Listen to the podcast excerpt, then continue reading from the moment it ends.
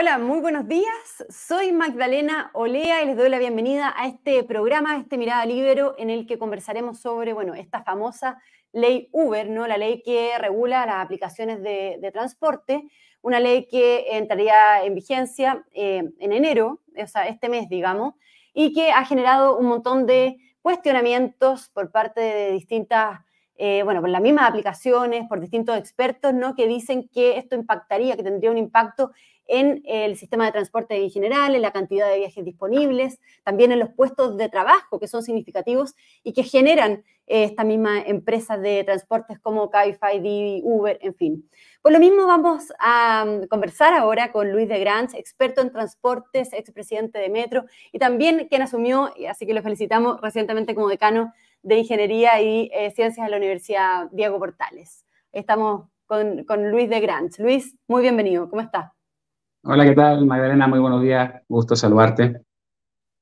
Un gusto, el gusto nuestro, Luis. Eh, bueno, preguntarle su mirada sobre este tema, ¿no? Sobre esta eh, ley Uber que yo comentaba recién, ha generado un montón de eh, cuestionamientos por parte de las mismas aplicaciones porque establece una antigüedad máxima de siete años en, estos autos, en los autos de estas aplicaciones, una cilindrada mínima de 1,4 litros, dejando fuera con esto a autos más chicos, como por ejemplo podría ser el Chevrolet Spark, por ejemplo. Eh, y todo esto ha generado, bueno, muchos, muchos cuestionamientos al respecto. ¿Cómo lo mira usted? ¿Qué es lo que está pasando acá? Sea, se están imponiendo algunas regulaciones. La ley es, general, la ley fue aprobada anteriormente, y es una ley que se basa en el decreto 212, que tiene más de 30 años de antigüedad. Por lo tanto, la ley que regula, que regula el transporte público en general y en, particular el transporte público menor, como los taxis colectivos y ahora las aplicaciones, es una ley que, que, no está adaptada a las innovaciones tecnológicas ni a las necesidades de desplazamiento y de movilidad que tienen las personas a lo largo del país. Entonces, eso es como un primer análisis general sobre la ley. Después, el reglamento lo que hace es especificar algunos aspectos de la ley. Y hay algunos de, de estos temas que están definidos en el reglamento y que, en mi opinión, son una sobreregulación. Por ejemplo, tú los mencionaste en un comienzo, la cilindrada mínima de 1.400 centímetros cúbicos, que deja fuera muchos vehículos, que incluso hay, autos Mercedes-Benz que tienen 1.300 centímetros cúbicos que no podrían operar, por, por, un ejemplo nomás. Lo otro está la, antigüedad máxima también. Se está exigiendo una antigüedad máxima de 7 años, eh, cuando la verdad los taxis básicos tienen antigüedad mucho mayor y hay incluso algunos vehículos que, tienen 12 años o, más que están, operando. Entonces la antigüedad máxima también parece un exceso. También está la discusión respecto a la licencia que se le exige a los conductores. Se habla de plantear una licencia profesional clase A, como la que tienen los taxistas. Eh, sin embargo, yo creo que, es debatible su, exigencia. Yo creo que quizás si hubiese algún estudio empírico al respecto, se podría como argumentar un poco más, o quizás dar más plazo para que los conductores de las apps puedan, ¿cierto?, eh, adquirir eh, eh, esas licencias. Pero no solo eso, o sea, estas tres restricciones impactan al 90% de los vehículos, ¿ya? O al 90% de los conductores.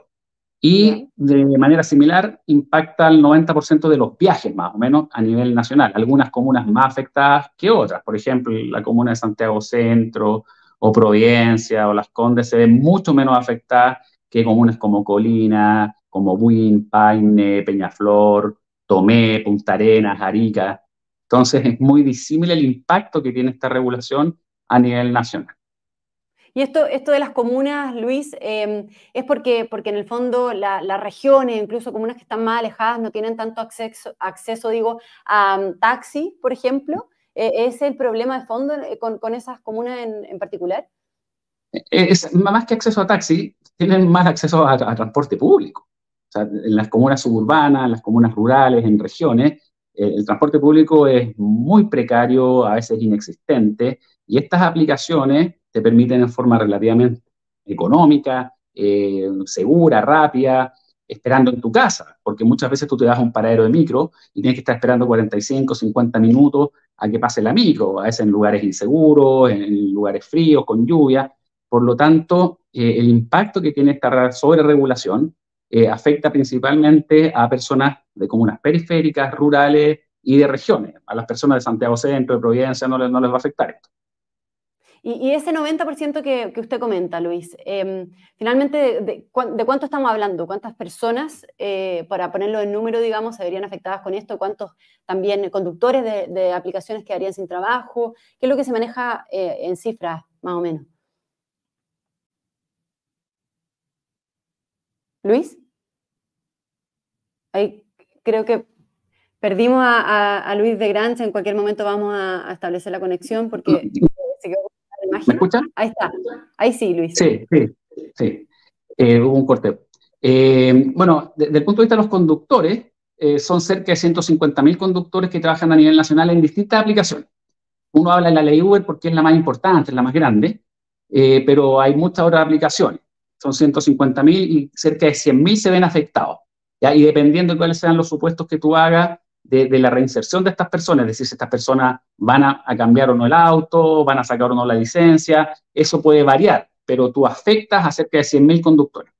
Eh, respecto a los pasajeros, también va a depender mucho de la región, ¿ya? Eh, en, total debe ser algo así como unos 200.000 pasajeros al día, ¿ya? Eh, y está afectando a, a, 90.000. ¿sí? Entonces, y muchos de estos pasajeros hacen más viajes, por lo tanto, e, eso es, un impacto muy fuerte, sobre todo en calidad de servicio, en seguridad, eh, en tiempo de viaje, en tiempo de traslado. Algunas personas que hoy se demoran, no sé, 20, 25 minutos, eh, usando las aplicaciones se van a pasar a demorar más del doble o el triple. Por lo tanto, un impacto muy fuerte a nivel nacional eh, que afecta la calidad de servicio y la calidad de vida de las personas. ¿Y por qué eh, si genera este impacto como el que usted nos describe, Luis finalmente cree que se hizo necesaria eh, hacer una ley como esta, digamos. ¿Qué fue lo que pasó o qué es lo que eh, se previó o no se previó con respecto a, estas aplicaciones del transporte finalmente? Yo creo que, que, hay que regular, yo creo que estoy, estoy de acuerdo con eso, o sea, se requieren garantizar estándares de seguridad, estándares de, de servicio, yo creo, pero lo que busca el, el Ministerio de Transporte, en mi opinión, es eliminar la industria lo que está buscando con regulaciones excesivas, ninguna de estas regulaciones que, tienen mayor impacto se relacionan de manera alguna ni con la calidad de servicio, ni con la seguridad. Eh, por lo tanto, eh, eh, a mí me parece que hay un objetivo secundario, que es favorecer a otras modalidades de transporte y ven, el Ministerio de Transporte, en mi opinión, ve a las aplicaciones como una amenaza, como una amenaza para los sistemas de buses, para otras alternativas. Eh, y la verdad es que en el mundo entero las aplicaciones han entrado de manera bastante disruptiva, bastante masiva. Y no solo eso, en muchas ciudades del mundo son parte del sistema integrado. Por ejemplo, en Dinamarca, Copenhague, eh, las aplicaciones eh, tú las puedes combinar con metro, con buses, con bicicleta. por lo tanto, son parte del sistema integrado. Incluso tú hoy conversas con los taxistas y todos, todos los taxistas tienen alguna aplicación y lo usan como complemento de su trabajo o sea, ¿usted cree que finalmente acá hay un tema ideológico por parte del gobierno? Em, detrás por, de parte del Ministerio de Transporte específicamente. Yo creo que, el Ministerio del Trabajo, el Ministerio de Economía, tienen visiones bastante distintas. ¿ya? Es el Ministerio de Transporte el que está enfrascado en, este tema. Perfecto. O sea, en el fondo eh, eh, se debe a la gestión del Ministerio de Transporte, a su juicio, eh, que, que, estaría impulsando la implementación de este, de este, reglamento, que usted dice que genera em, eh, cuestiones excesivas, ¿no? O sea, un reglamento con, que genera un impacto en el mercado en general, digamos. Eh, claro, en la parte de oferta y en la parte de demanda. Claro, y esto es complejo porque estamos enfrentando el país en una situación, estamos en una situación económica muy compleja. Se ha hablado de las cifras económicas del, del, crecimiento, de las cifras de nulo crecimiento eh, de este y del próximo año, variables como la inversión, como el consumo, por ejemplo, como el ahorro, el empleo también justamente son, eh, o sea, van a mantener un deterioro relativo, ¿no? E, en este año 2024. Por lo tanto, em, eh, ahí se genera un impacto adicional con esta, con esta, eh, con esta nueva ley, Luis, em, en, la, en, bueno, en todas estas variables que estoy, estoy comentando. Sí, yo creo que va a tener un impacto, un impacto no menor. Y, se, han, se, han, hecho diferentes estimaciones. Lo que pasa es que todo va a depender finalmente de que cuál va a ser la reacción de, los conductores o las conductoras, pero para tener una idea, eh, la mayor cantidad de, viajes son realizados por conductores que tienen 65 o 70 años. y son personas que no tienen una inserción laboral simple, muy por el contrario. Hay un 10% de viajes que son atendidos por, mujeres, mujeres que eh, eh, usan esto como única fuente de ingreso, como un complemento de, su renta. De hecho, muchas personas lo ven así, tienen un trabajo formal, ¿cierto? Y como accesorio, como complemento de sus ingresos, eh, usan las aplicaciones. Por lo tanto, tiene un impacto muy fuerte en lo que es empleo, en lo que es ingreso, son remuneraciones de las personas. Eh, y eso no va por, por regular o no los estándares de seguridad o la calidad de servicio, va por la imposición de regulaciones que no tienen nada que ver con eso, sino que buscan pegarle fuerte a una alternativa de transporte que ha sido exitosa a nivel mundial. Claro, y, finalmente se podría terminar colapsando el sistema de metro, el sistema de micro, por ejemplo, el sistema de transporte en general en, general, en el país con, esto, con la escasez de otro medio como podrían ser las aplicaciones de transporte. No, no, no, el, metro no se va a ver muy afectado, como te decía, comunas como Santiago. O sea, en Santiago la ciudad de Santiago es la que menos afectada se ve por esto, porque tiene alternativas, tiene mucho metro, tiene más, transporte público, son, las comunas rurales, periféricas, regiones, las que se ven más impactadas con esto. Y, no es que se van a colapsar los otros, el problema es que simplemente vas a dejar gente desconectada o gente que va a tener que usar auto o usar alternativas de transporte más caras. Entonces tiene un impacto social muy fuerte, muy fuerte. Tiene un, aumento en los tiempos de viaje, que eso tiene un costo social fuerte, una reducción en la productividad, eh, tiene una, reducción en la conectividad. Hay viajes que no se van a poder realizar simplemente. Eh, por lo tanto, no, es que vaya a colapsar el sistema, sino estás afectando a un grupo quizás no muy masivo de personas, pero sí eh, personas que tienen las peores condiciones de conectividad, que es muchas veces donde llegan estas aplicaciones. Claro, las condiciones de acceso. Luis de Granch, ahora, respecto al tema de la seguridad, porque aquí se ha apelado a un tema de seguridad no para la aplicación y la regulación de este reglamento, eh, con los casos de secuestros que hemos visto, em, eh, que em, se, han, visto involucrados también en aplicaciones de viaje. Em, bueno, eh, de hecho tengo entendido que también se le hace mención en el reglamento una serie de datos que deben ser entregados sobre el comportamiento de todos los viajes también que se realicen. ¿Qué le parece ese, aspecto, digamos? Eh, ¿Cómo ve también esta idea de que eh, aplicaciones de transporte pueden ser inseguras o que requieren regulación también para mejorar el, servicio? Yo, estoy de acuerdo en que se regule aspectos asociados, y lo dije al principio, aspectos asociados a la seguridad de los pasajeros, también a la seguridad de los conductores eh, y a la calidad de servicio. Ese, es el foco principal de la regulación, que no, hoy, hoy no es ese. Hoy es reducir la industria. ¿ya?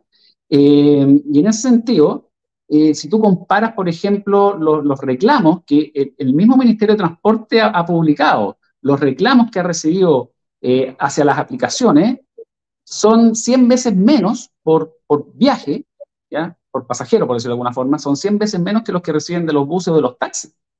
Entonces, uno dice, no, es que las aplicaciones son inseguras, pero si tú comparas con las otras alternativas, los reclamos son mucho menos también. Y por otra parte, hay una serie de innovaciones tecnológicas que sí tienen las aplicaciones, que existen, pero que no se conocen, no se han difundido adecuadamente, y ahí hay también haga una autocrítica para las aplicaciones. Tú, por ejemplo, cuando te subes a una aplicación, tú puedes grabar todo lo que ocurre adentro, y todo eso va quedando registrado. O tú puedes mandarle tu ubicación eh, a alguien, y esa persona va siguiendo y te va arrastrando. Hay muchas innovaciones tecnológicas que hoy ya existen, pero que no se conocen. Entonces, ahí quizá una autocrítica de parte de las aplicaciones y, también el ministerio eh, que ha regulado en forma ciega, o sea, ha avanzado en el reglamento sin conocer información. El Ministerio de Transporte no conoce cuántos viajes hay, no tiene idea de cuántos viajes hay, no sabe a qué horas se producen, en qué zonas se producen, eh, en qué regiones, comunas, no, no tiene esa información y está regulando a ciega y una regulación excesiva que ha tenido un impacto muy, muy fuerte, sobre todo en, los usuarios de estas comunas con peor conectividad y en los conductores y conductoras. Bien, Luis eh, de Grant, para ir finalizando, eh, ¿qué expectativas tiene respecto a lo que va a suceder con este reglamento? Sabemos que ha habido eh, de parte de las aplicaciones de, transporte, bueno, todo un tema comunicacional muy fuerte, ¿no? Para poder, em, digamos, postergar la aplicación de este reglamento, para modificar el reglamento, para ganar tiempo en la implementación de la ley. Eh, ¿Qué cree aquí que, va a terminar sucediendo finalmente? Yo esperaría que de corto plazo se postergue el, inicio del, reglamento, eso es lo que yo esperaría de corto plazo, y de mediano plazo que se actualice la ley. si no podemos seguir regulando con el decreto 212 del año 91, me parece que. O sea, una ley de, hace más de 30 años que no condice. O sea, de hecho, tuvieron un montón de inconvenientes para incorporar los autos eléctricos. Sea, los autos eléctricos no están del todo incorporados. Por ejemplo, se le exige también en el actual reglamento que, haya, que sea una persona por, por vehículo. Es decir, que no pueda llegar una empresa que compre 100 autos eléctricos, por ejemplo, con economías de escala, que puede ser cliente libre para las generadoras y, contratar energía eléctrica a un 30% menos, por lo tanto ofrece un servicio más barato, todo eso está prohibido. Tú no puedes, eh, con el reglamento actual, impulsar la renovación energética desde el transporte público menor. Entonces yo creo que hay muchas oportunidades de mejora, entonces espero que en el corto plazo se postergue el reglamento y en el mediano plazo hayan cambios incluso a la ley porque es muy antigua. Perfecto. Luis de Granch, le agradecemos entonces el tiempo, su mirada sobre este tema tan relevante, ¿no? Muchas gracias y bueno, que tenga una muy buena tarde y un excelente 2024. Gracias. Igualmente, Magdalena, gracias por todo. Que esté muy bien. Gracias también a todos quienes nos sintonizaron en este Mirada Libero. Que tengan una muy buena tarde también. El Libero, la realidad como no la habías visto. Haz que estos contenidos lleguen más lejos haciéndote miembro de la red Libero.